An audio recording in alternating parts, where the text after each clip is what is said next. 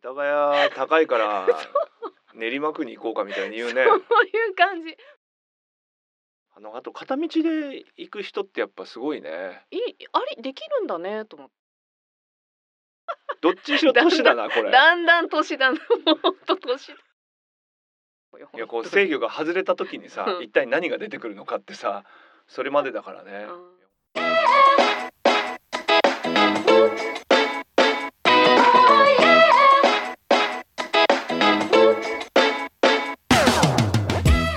始まりました。独立後のリアルけいこです。ハッシーです。このポッドキャストは人生を本気で変えたい人のコーチをしてきた2人がこれからの時代を賢く面白く生きるためのヒントを愉快に無責任に話す番組です。毎週金曜日配信です。1月も後半なんですが後半ですね。忙しそうだね。忙しい。ちょっと久しぶりに久しぶりにねなんかギチギチ。なんかテンパってる感じが。うん伝わってきます。ひどい。です。今日はだからちょっとゆっくりやりたい。あまり考えずに。そうだね。ちょっとペースを落としてやりたいですね。あじゃあ私話したいことあります。あどうぞどうぞもちろん、うん。あのね私も結構1月はいろいろ忙しいんだけど、うんうん。いろんないろんなことが起きてるんだけど、うんうん。そのうちの1個でさあの友達が日本にちょっと急に遊びに来るみたいになって。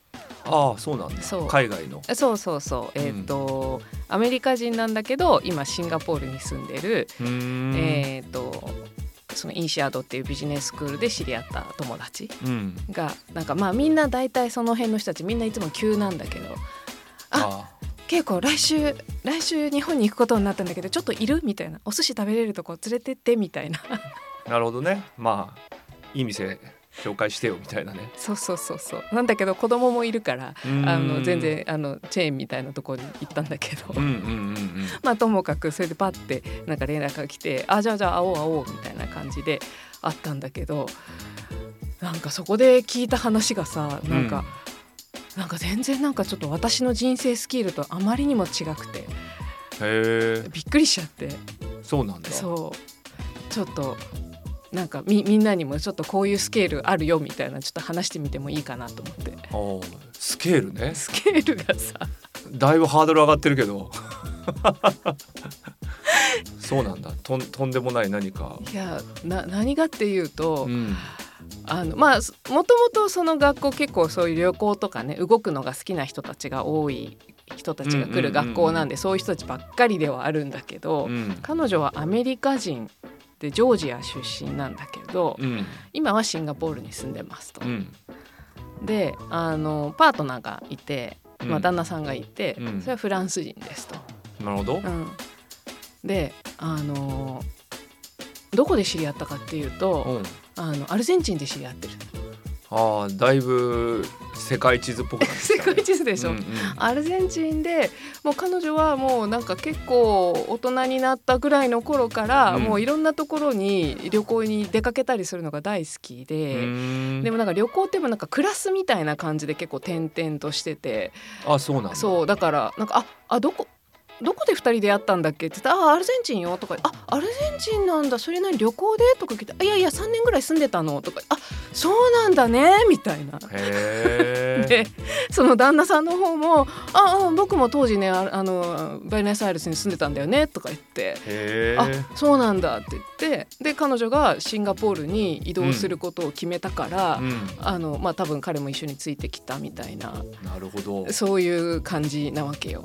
なんか向こうの人ってそういうとこあるよね。すごく。なんかねちょっといや今どこに住んでんのかなと思うと全然ねどうやんだろうなとかいつも思うけどまあそういうことなんだね。あのパッとついてっちゃうみたいなことがさ、うん。なんかあのすごくよく起きてる周りで私の周りでは。うん。なんかそれは本当にすごくよく起きてるんだけど、まあ、この辺はまではよくある話そうなんだ。この辺まで全然よくある話なんですけど,、まあね。はい。うんうん、そんな人たちがたくさん周りに私もいるんですけど、うんあんまり学生時代の時にそんなにたくさんは話してなかったから、うんなんかどういう人なのかとかあんまりは知らなくて、うんでまあ今回ゆっくり話せたからで旦那さんも一緒に話せて子供もいてねで聞いてたら「あなんかどうなの最近はどうしてるの?」みたいな話をしてたら、うんいやーもうほんと去年はすごくねなんかあのいっぱい移動してたってうん言って「ああそう」って「どの辺?」って言ったらあのそれこそだからもう覚えてないんだけど南米の方でなんか。なんちょっとエクアドルとかコロンビアとかベネズエラとか言ってたかなまあわかんないけどその辺の国の名前をパンパンパンって言うわけ。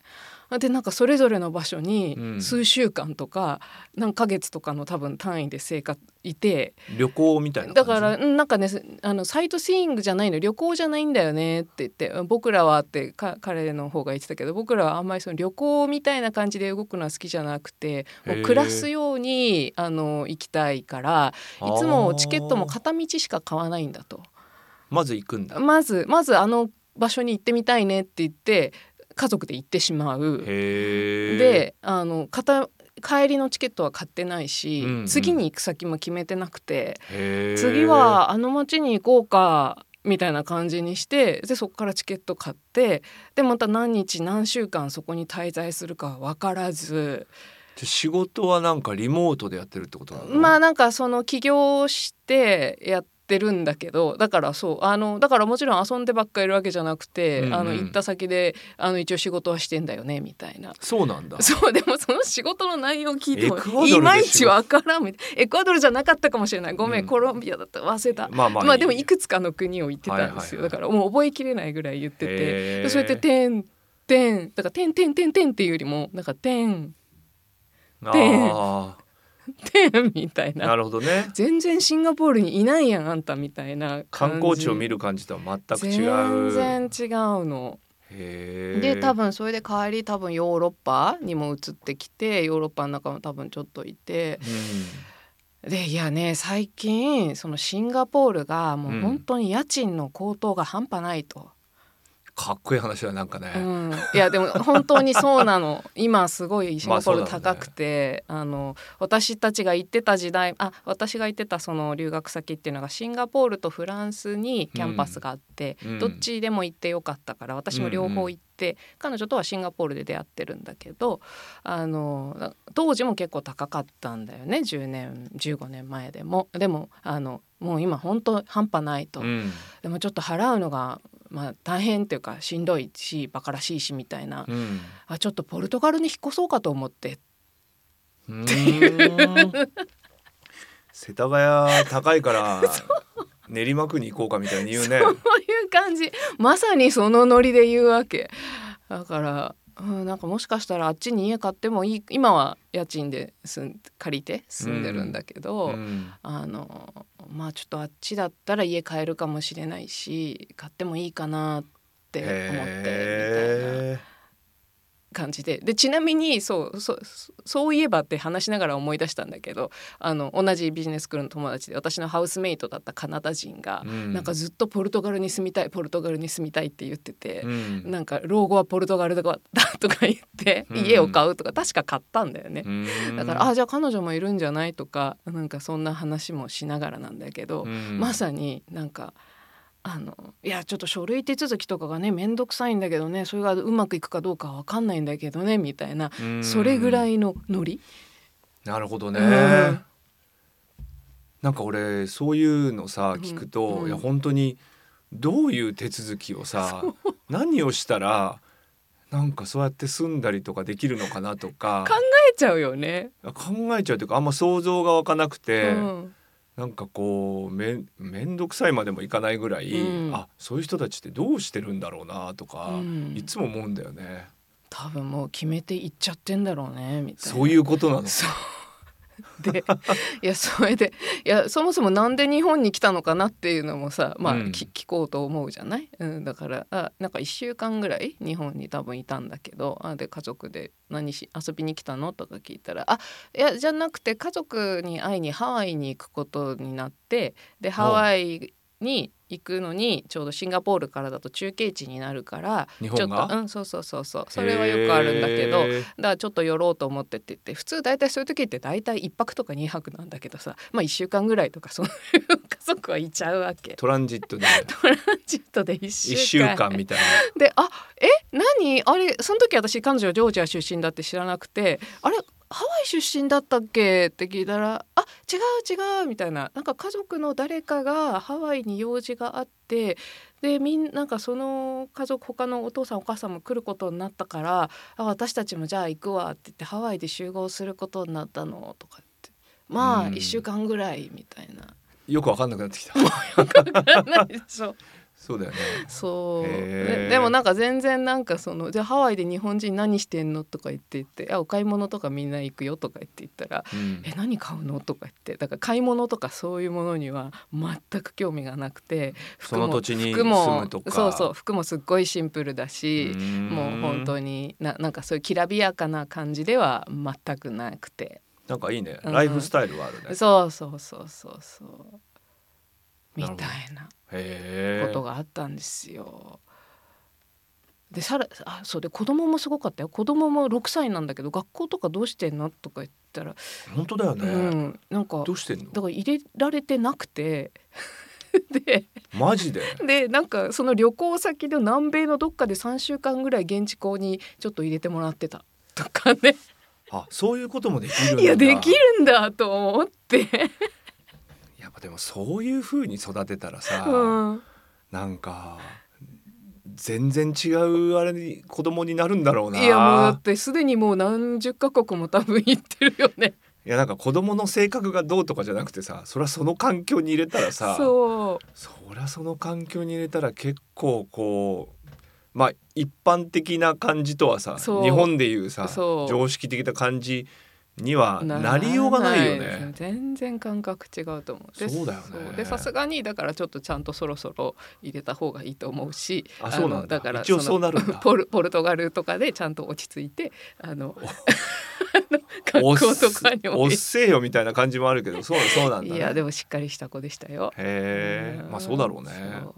そうですか。いやこの話がだからわーわーと思ってなんかあのーわーってうわ久しぶりにこういうのきなんかすごい、いやでもなんか羨ましいね。なんかそういう感じってさ、うん、あなんかいいじゃない？すごく自自由な感じというかさまあ結構、まあ、書類とか面倒くさいんだろうなとか思うんだけどなんか俺とかもやってみたいけどなんかそれってできんのかなとかなんかビザがどうとかさあんまよく分かってないけどあんまやらないじゃない。うん、なんかすごい一大事に考えちゃったりとかあとまあこういうふうにこういろんな国を渡り歩きながら生きてる友達は結構いるんだけどなんかやっぱやっぱそこをすごく大変で大変でみたいな感じで言ったりする人もまたいるんだけどなんかあの家族の雰囲気はなんかこう本当に旅するように、そうだよね、うん、あのあと片道で行く人ってやっぱすごいね。いあれできるんだねと思って。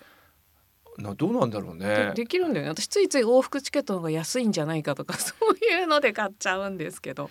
いやでも片道 でも帰りのチケットはとかさ、うん。なんか確認されることもあるからさ。あるよね。そうそうそなんかあの僕の知り合いのあの日本人の女性が、うん。なんかドイツでその知り合った旅行中なのかなんかちょっと短い留学で知り合った人が、うん。なんかまあそこでちょっと恋に落ちて、ううん。でもうなんかその嫁さんをやっぱ追っかけてあ日本に来てみたいな全然できないし、うん。仕事も全然見つからないのに、うん。とりあえず日本に来て、っうん。ていうさ素敵よね。いや素敵だと思うよ。うん。すげえ素敵。うんうん。でも、うん。絶対できないなとかも思う。なんでなんで？いやなんかなかなかむなんだろうな。いやすごいことだなと思う。でもなんかさこのハードルうがん。低いのかどうかわかんないけど、なんかこう海外の人のそういう話がまあちょっと印象に残ってるのかもしれないけどね。うん。いやもう完全に片道切符で来ただろうみたいなさ、うんうんうんうんうん。大して知り合ってないのにこの後日本で揉めたらどうするつもりなの？みたいなさ。って考えちゃうのよね 本当。でもそういうの考えないで考えないんだよね。考えないで動ける人がなんか本当に多分いいんだろうねってそ思う。うそうね。もうつい考えちゃうもんなんか病院とかどうするんだろうとかさ。歯医者さんどうするんだろうとかね考えちゃうもん。日本よりいいとこあんまないからね。いや本当ね日本よりいいとこないんですよ。基準がなんかねそう。高いからね。そう。なんかそういう感じはあるよねすごいね。そう。いやー。そうか。えそれで？いやーだからすごいインパクトあったなと思って、ね。いいろんなことを感じたんだけどでも一個自分であれとちょっと思ったのは、うん。なんか昔この手の話を聞くと、うんうん。私昔はあ私日本にいて何やってるのかしらとかもっとなんかうん。外に出た方がいいんじゃないかしらとかあー。私ちゃんとパートナー見つけなきゃいけなかったんじゃないかしらみたいな。なんかそういうことをすごい結構か考えるっていうかお思わされちゃってなんか日本にとどまってみたいなもうもっといろんなとこ出たグローバルハラスメント。いやハラスメントではない。勝手に勝手にあらせあ焦ってるだけだから。まあそれこそ私昔海外行きたくて行きたくて行きたくてしょうがなくてもうどうやって出るかっていうそのことばっかり考えてた、まあ出たわけだもんね。うん、でもあのもっと働くとか向こうにもっそと住むとか本当に完全に向こうに住むみたいなあのずっとヨーロッパに住みたいと思っていた時代もある。あーうん。じゃあ前はそういうのそういう人を見ると、うん。あー自分ももっとうん。なんかいろいろやれるんじゃないかなとか、そうそうそう。もっとああいう風にした方がいいんじゃないかなとか。そう。なんかなんかもう結構もうちょっと激しい感じでこうちょっと焦るみたいな、うん。ん私何やってるのかしら。こんなところで縮こまって何やってるのかしらみたいな。この島国でみたいなうん。感じに昔は結構思ってて。とか私もじゃあ海外に出てやっぱりパートナーを見つけた方がいいみたいなさ。うん。思ってたんだけど。うん。なんかね今回はあの今回はというかうん。今はなんかそれを聞いてあなんかすごい素敵だねって思いつつ、うんうん同時に別に自分のことも、うん。まあななんていうのあ焦ったりするようなことはないしあんまりなんか自分でなんか足りない足りてないなとか、うん。やばいやばいみたいな感じがあんまり起きなくなったなこの手の話はってちょっと思った。あそうなんだ、うん。それは何？稽古のじゃあ前とだいぶ違うへ変化というか、うん。そういう反応しなくなったみたいなそうそうそうそう。だからその変化がちょっと自分で面白いなと思って。でそうするとなんかこう変な感じでさなんか前はなんかそういういろんな人が外国で活躍してたりするのを聞聞きたいからもっと聞くんだけど、うん。聞くと同時に自分にもなんかこう逆に自分から聞いてるのに自分にも刺さってくるっていうかさ。私はどうなんだみたいな。そうそう。とかあこの人すごいなってこう興味を持って聞くけどなんかこう聞けば聞くほど自分に刺さってくる。うんうん。辛いみたいな感じだったなーっていうのがでも今はじゃあだいぶそれがなくなってきてる。うんだ今なんかよく年だ年だ年なのよ本当。よく言われるのなんか「稽古はずっと日本なの?」とか言って「あそうなんだよね」とか言って「あんまり出たいと思わなくって」みたいな。ことを今私はなんか日本にやることがある気がすんのよねみたいな。あんま出たいと思わないのよねって言って「あそっかそっか」って向こうも別になそれを何とも言わないけど。この数年、ね。いや年だよ。これ間違いなく年なんですエイジングです。エイジングがね だからね皆様やっぱ出たいと思った時はねその機会をやっぱり逃さない方がいいですね。その勢いがねなくなるとね出なくなっちゃうから。本当に。あでもさ、いやでもそれはちょっとさリスナーの人とかもさ、うん。いやなんかそのそういう時うにん。行った方がいいっていうのも一つあるし、うん、あの勢い大事だもんやっぱ。え？私行くみたいなあでもそれはさちょっと興味深いなと思うのはそれは稽古の中にはうん。そういう気持ちはあるってことなの、要は勢いが今なくなってるってことなの？いや勢いは結構結構頑張っていろいろやってる感じある。いやなんかさそうそのいやそそもそもその海外っていろいろそういうふうにさうん。いろんな国でとかさ、うんうん。もっとこういいろんな知らない場所でとかさ、うんうん。そういうこと自体の、うん。なんか勢いがなくなったのか、うん。それとも、うん。なんかそういうことを思ってるけど、うん。ちょっととりあえず片道切符うんうでん。行っちゃえみたいな、うん。なんかそのこうなんか気持ち的なことの勢いなのか、うん。なんかこう体力的って言うと変だな。どっちにしろ年だなこれ。だんだん年だな。もうほんと年だ。なんかすげえ 面白いね。いやほんあでもなんか話してていや本当だからあの若い頃にちなみにどっちどっちだと思うの？今のそのそういう気持ちはうん。今もあるのか、うん。その勢いはそんなに変わってないのか、うん。それともなんかいやでも今からそうやって言って、うん。なんかすること自体がうん。ちょっとこう勢いがなくなってるのかどどっちっぽいの？い今はね、うん。今はやっぱり私ここにいたくているっていう感じがあって、はあはあうん。はあ。のーなんかもうまあちょっと傲慢に聞こえたらすいませんね。結構い 行きたいとこは行ってきたっていう感じがある。もうなんか見てきたっていう感じがあってなるほど。もう十分旅行もしたしなるほど。うん。なんかもうなんかやったなっていう感じがあって今私がやることはここにあるなっていう感じがあるからここにいる今はいるんだけどなるほどね、うん。じゃあなんか稽古の中に、うん。その比較的なことじゃなくて、うん。なんかとにかくまず海外に出たいとうか、んうん。その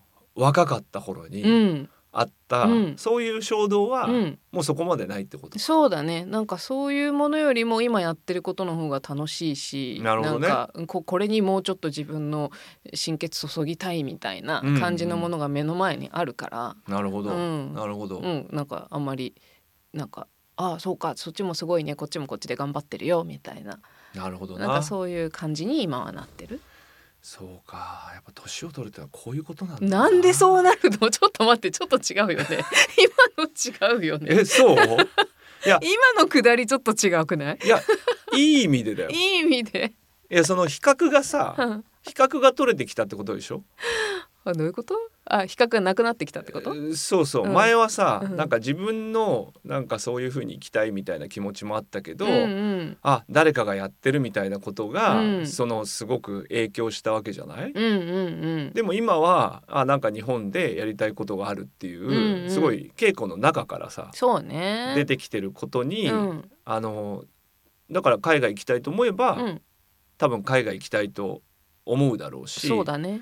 でも例えばそういう今回の友達とかを見て焦ることもない。ないまあでもそれはねでも好きなことやってるからっていうのもあるんだと思うねやりたいことやってるからであってその前の昔の私のしんどかった時っていうのは私別に仕事も楽しんでないしだしだしだしだしわーみたいな なんかこう現状に、現状に全然満足していないところにそういうものを見聞きするとより刺激されるっていう感じがあって、いやそれはいやだからそれがうん、年？年を取る いやいい年の取り方の一つじゃないかそういいのといい年の取り方してるんです。年を取るって言っただけだからね俺いやでもさこの間全然べ別の話だけどさ、うん。あのなんていうのちななんていうのぼボケたりするじゃない、うん。お年寄りが。うん。でそうするとさすごいこうめちゃめちゃさ優しかったおばあちゃんとかおじいちゃんがさ、うん。突然なんかこう傍若無人というかさ、うん。なんか聞き分けのないなんかすげえ嫌なこと言うさ、うんうん。お年寄りになるみたいなさ、うんなんかそういうことってどうしてもあるっていうじゃない。制御が効かなくなってっていうさ理性的なところがこうなんかこう弱くなっていくからさ。でもあれってねなんかその時にそういう風になったっていうよりはそれまでやりたいことをやってなかったから、要はそのフラストレーションがうん。ある種うん。人生の中で溜まってて、そこでなんかまあボケてまあ多分なんかこう制御するさ、うん。機能がさ弱くなってもうなんか思ったこと全部言っちゃうみたいなみさたいな感じだ。でその時に思ったことっていうのが要はなんか本当はこうだったはずなのにとか、うん。だからなんかもしかしたらちょっとこれはなんかエビデンスがあるわけじゃないから俺の勝手なあれだけどやりたいことやっててなんかボケて、うんでなんか制御不能になってうん。言いたいこと言い出しても、あもうやりたいことやった？みたいな、うんうんうん。だったら、まあ、もしかして全然違うのじゃないか違う態度になるんじゃないかなとかね。すごいわかる気がするそれ。なんかうん。そういうこうこれまで我慢したものうがん。なんかこう違う方なんかこう爆発したりうん。人を傷つけたりとうかん。悪態つくようになるみたいなうん。まあなんか酒癖悪いみたいに聞こえちゃうとあれだけどさうんうん。でもなんかそうやりたいことやってたかどうかがうん。なんかそういうところに現れるみたいな話をさうん。この間ちょっと別でしてわかるな。わかる？わかるな。なんかちょっと身近に俺はそういうあのお年寄りがいるわけじゃないので、うん。わかんないけどでもなんかそれは言えてうん。なんかそうならなくても、うん。結局こうやりたいことをやりたいことをやってるってななんかこう常に我慢しながらとかさ、うんうんうん。そうなんか、うん、私、べうん、なんかだ誰かを見てというよりもなんか自分で想像がつくっていうかさ、うんなんか自分の中にもしやりたいことをやってなかったらねだからとと当時の昔の自分とかねななんかもっと自分はできるはずだとかもっと自分にはなんかもっと私の人生面白くていいはずだみたいななんかそういう気持ちがずっとあったんだよね。でもなんかそれをどう発露していいかわからないどう表どうどう動いていいかわからない。しかも動く勇気もない、うん、うん。なんかわけも分からずそういう時にポーンって片道切符で昔行けていたら全然また違う人生だったと思うんだけどそういう勇気もない。なんかこう悶々とこう膨れるものがさ自分の中にあるところにそういう人たちにもし出会うとさなんかそれがすごいこう風船が刺激されるっていうかさ。なるほど、うん、なんかそういうもうパンパンに腫れたものがなんか刺激される感じなんだけど今はそのそういうのが膨らんでないからさ、うん。変な意味での膨らんでないからさ。なるほどね。なんか普通になんかこう流れるようにそのお話聞ける感じはある。うん、うん。いやだからやっぱりちゃんとやりたいことやっていたらなんかボケんのも怖くないかなとかさ。それは介護施設の人たちがめっちゃ助かるから今のうちに本当にすぐみんな始めた方がいい。いやでもなんかさそそうそう。なんか これに世界平和につながると思うよ。いやこう制御が外れた時にさうん。一体何が出てくるのかってさそれまでだからね、うん。いや本当そういうことなのかなと思って。あでもそうね年を取ったね。でねいやなんかそういう比較しないっていうのはすごくいいなと思うしなんか俺別でもちょっと今の話を聞いて思い出すのはさ、うん。なんか同時にねうーんなんか本当は欲しいと思う。こういうものが欲しいとさ、うんうん思っていたりしてうんもさ、うんうん。なんかこう年を取るとというかさ、うんうん。まあいい大人になってくるとさ、まあもういいわよみたいなね。とかうん。なんかこうまあお金はにはもうあまりこだわりがないとかさ、うん。いやなんかそう本当にそうかもしれないなとも思うしなんかでもこうあんまりこう欲みたいなものをなんか出さないよううにん。するみたいのも、なんかちょっと変だなと思う時もあったりとか、うんうんなんかするんだよね。それは本当にそうだろうね。いやだってさ独立とかさ、うんもししたらさ、うんやっぱお金必要じゃん？もちろん稼ぎは必要です。でしょ、うんでやっぱりもうこれぐらい欲しいとかさ、やうんっぱそういうのもさ、うん。すごいあるわけじゃんそりゃそうだ必要だよね。そう必要だし、うん必要だし欲しいよね。いやこれぐらいあったらやっぱりなんかすげえこういうこともやれるよなとかさ、うんうんあこれぐらいあったらなんか結構こういう学びもしながら、うん。うんねちょっとなんていうのうんそのど真ん中のことだけじゃないこともさ、うんできるとかさなんかそういうこととかさなんか言わなくなっちゃったりするのもそれはそれでね。なんか変っていうかそれもなんか抑えてるみたいなうんことになっちゃうんじゃないかなとかさなんかたまに思ったりもするんだよね。うんうん。なんかそれで今思い出すのはさあの桃井かおりさん？おおあの方今おいくつだっけな？70 20うんとかなんだと思うんだけどいなんか何年か前かにさあのロスに引っ越したんだよね。そうだね。で豪邸買っててさ。あれでしょ？マツコ。え見た？うんうん見た見た見た、うんそうそうそう。覚えてないけど。マツコ会議に出ててすごい豪邸が出ててさ。稽古のソースは結構やっぱマツコ会議が。終わっちゃったんだよねマツコ会議。残念なんだよね 本当に。なんかわかるわかる。そう。ああああいうことはまたあるかもしれないよね私の人生で。今は私ここですごいあの満足し今は私ここにこうやることがあるという気持ちがあるけど日本でね。例えばね。例えばあもうここで十分やったなと思った時にあ私はやっぱりニースに住みたかったなって。ニース？昔ニースに住みたいってずっと言ってた。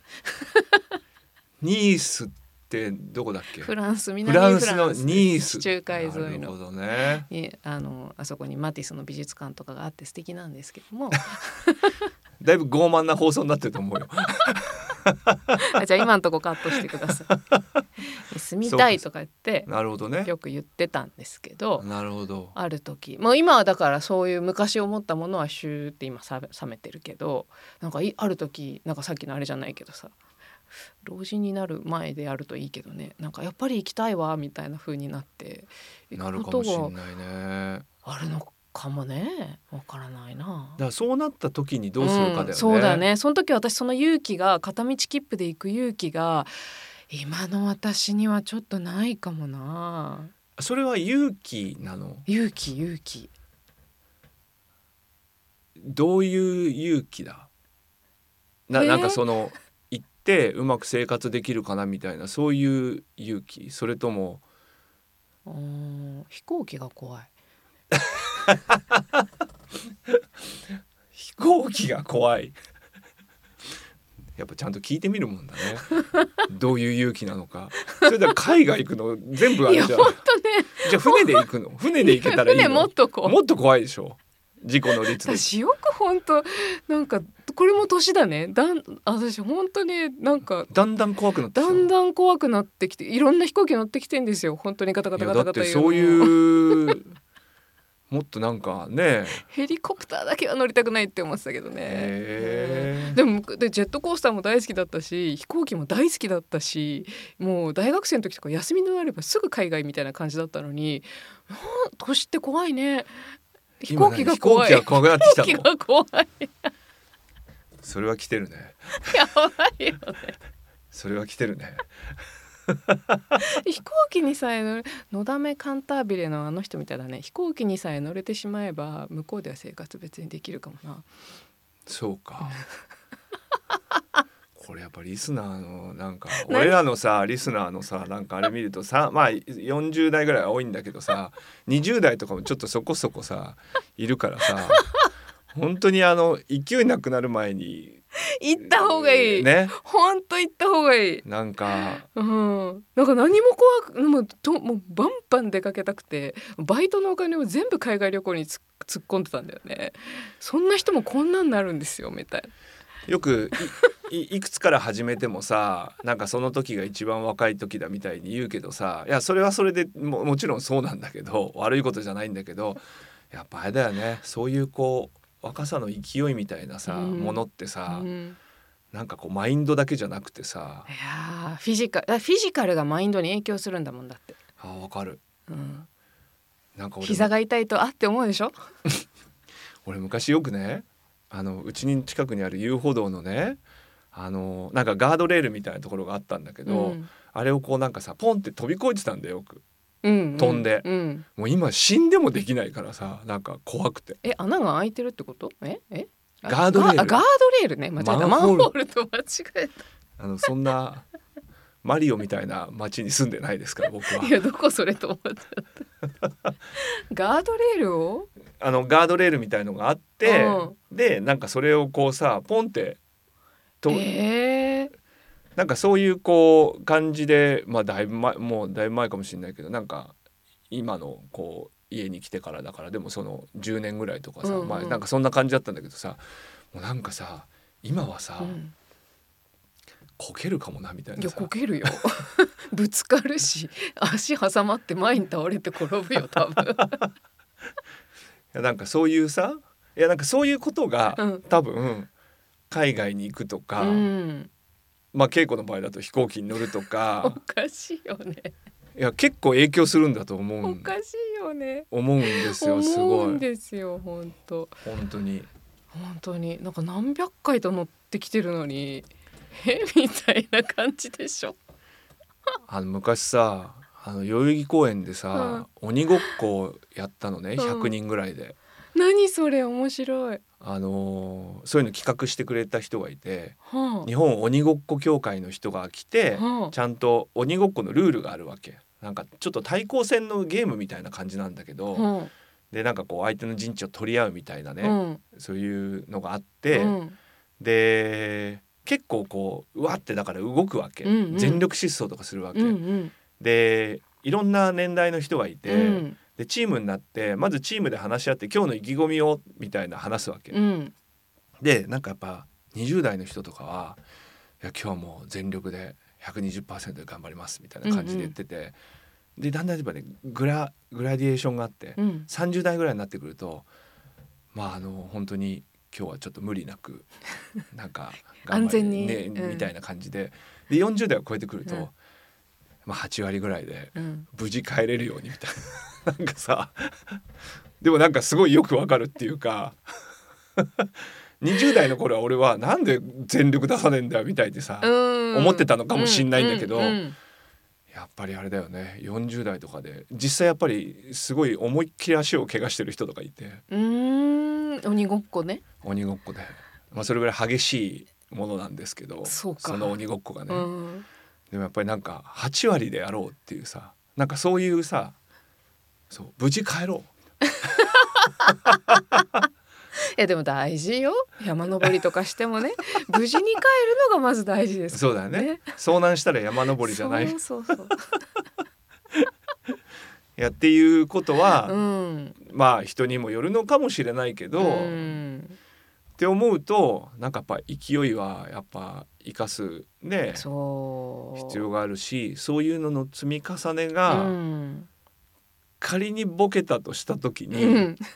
あなたが穏やかな老人で入れるかどうかの 何かなんていうのそれが分かれ目かもしれ分かれ目ない。あの時もう思いっきりやっといたと。いや本当だって振り返るとさいっぱいない？なんかあの時どうやってさあそこまで行ったのかなとかさあの時どうしてこれできたのかなって思うことが山ほどあるじゃん。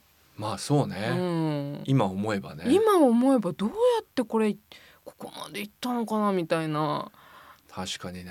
それってなんかある意味冷静じゃないからできちゃったっていうか勢いだからこそだからさ。確かにね、うん稽古もそういうことがあったわけだもんね。いやもう本当に結構いろんなそれが今や。飛行機に乗るのが ニースには行きたいけど飛行機は怖いっていうもう。だって海外の仕事したくてあの会社行ったしねみたいな。そうだよね。そういろんな行ったことのない国に行ってみたいみたいな感じであの普通の会社では行けないような国にも行ってきたけど。そうだよね。え？みたいないや確かに。やっぱなんかそうだよな。あとこのもう一個だけこの家族とおかしな話があって。もう一丁いきますか？えもう短く。これだけ話したい。あそうですか。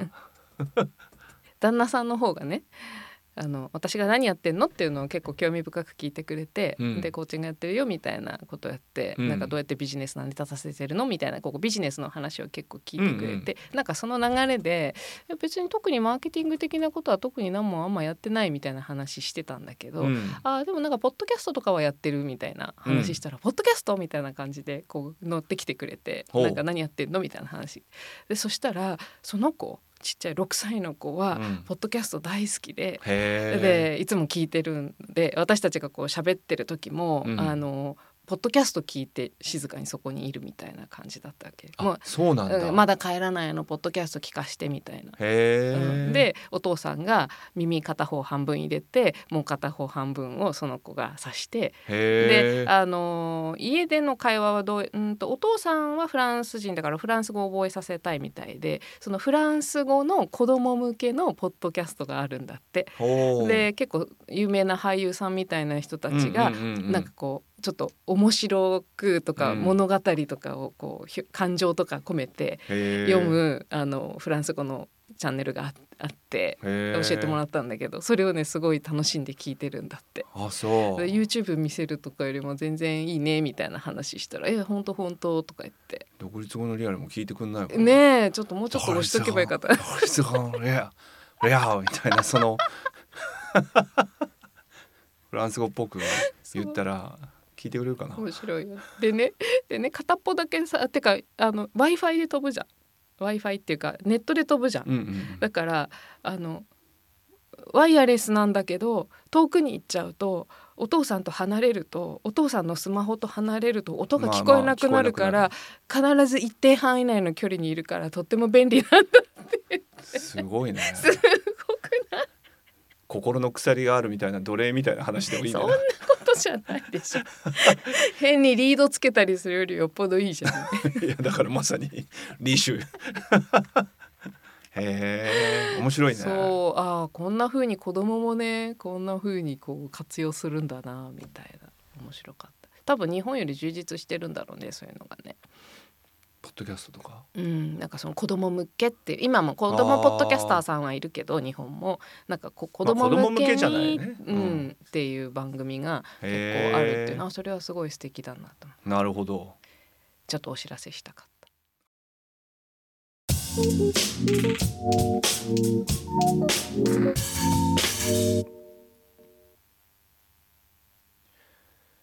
えー今日ですねえー、と配信日としては21月26日なんですが先週告知しました、えー独立後のリアルのね公式グッズ「えー、Life is Messy」というねデザインの T シャツを、えー1月25ね、えー昨日まあこれ配信日に聞いてもらったら昨日からすずりの方で発売しておりますので、えー概要欄にも、えーそれを貼っておきますのでねあのよろしかったらねあのご購入いただけたらなというふうに思っております。はいはい。なんか買いたいとかっていう人の話を聞きました？とりあえずツイッターはいいねって 押してくれてたよ 今日え木曜日にこの後ねあの販売のボタンを押すんですけどねあ、そうですね。はいそうですね。はい僕は何人かいいいねだけじゃなくてちゃんと買ってくれるといいねそうですねうん。だいぶ間もありそうな気もしますが、まあでもご興味ある方はね、はいぜひ見ていただければなというふうに思っております。はい。この番組ではリスナーの皆様からのお便りをお待ちしております感想やリクエスト私たちに聞いてみたいことみんなで考えたいことなどお気軽に概要欄にあるお便りフォームからお送りください番組中にお便りが読まれた方はハガキまたはステッカーをお送りしますまた Spotify、Apple Podcast、Amazon Music、Audible でのフォローおよび星マークでの評価もぜひよろしくお願いいたします。今週も聞いていただいてありがとうございました。また来週。バイバイ